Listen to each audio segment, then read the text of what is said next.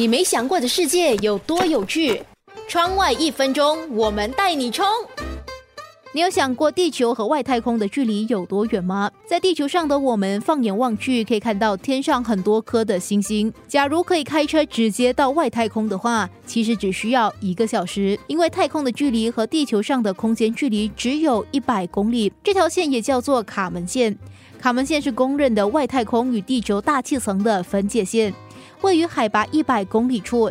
它是负责国际的航空航天标准制定的、记录保存的机构——国际航空联合会所承认的大气层和太空的界限。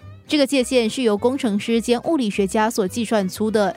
在这个高度附近是无法航空飞行，因为在这个高度附近大气层太过稀薄，难以产生足够支持航空飞行的升力。据这个物理学家所计算，在这个高度的飞行器自身的速度必须比轨道的速度还要快，才能够获得足够的升力来支撑自身的重量。这么一想，是不是觉得外太空其实也没有离我们那么的遥远？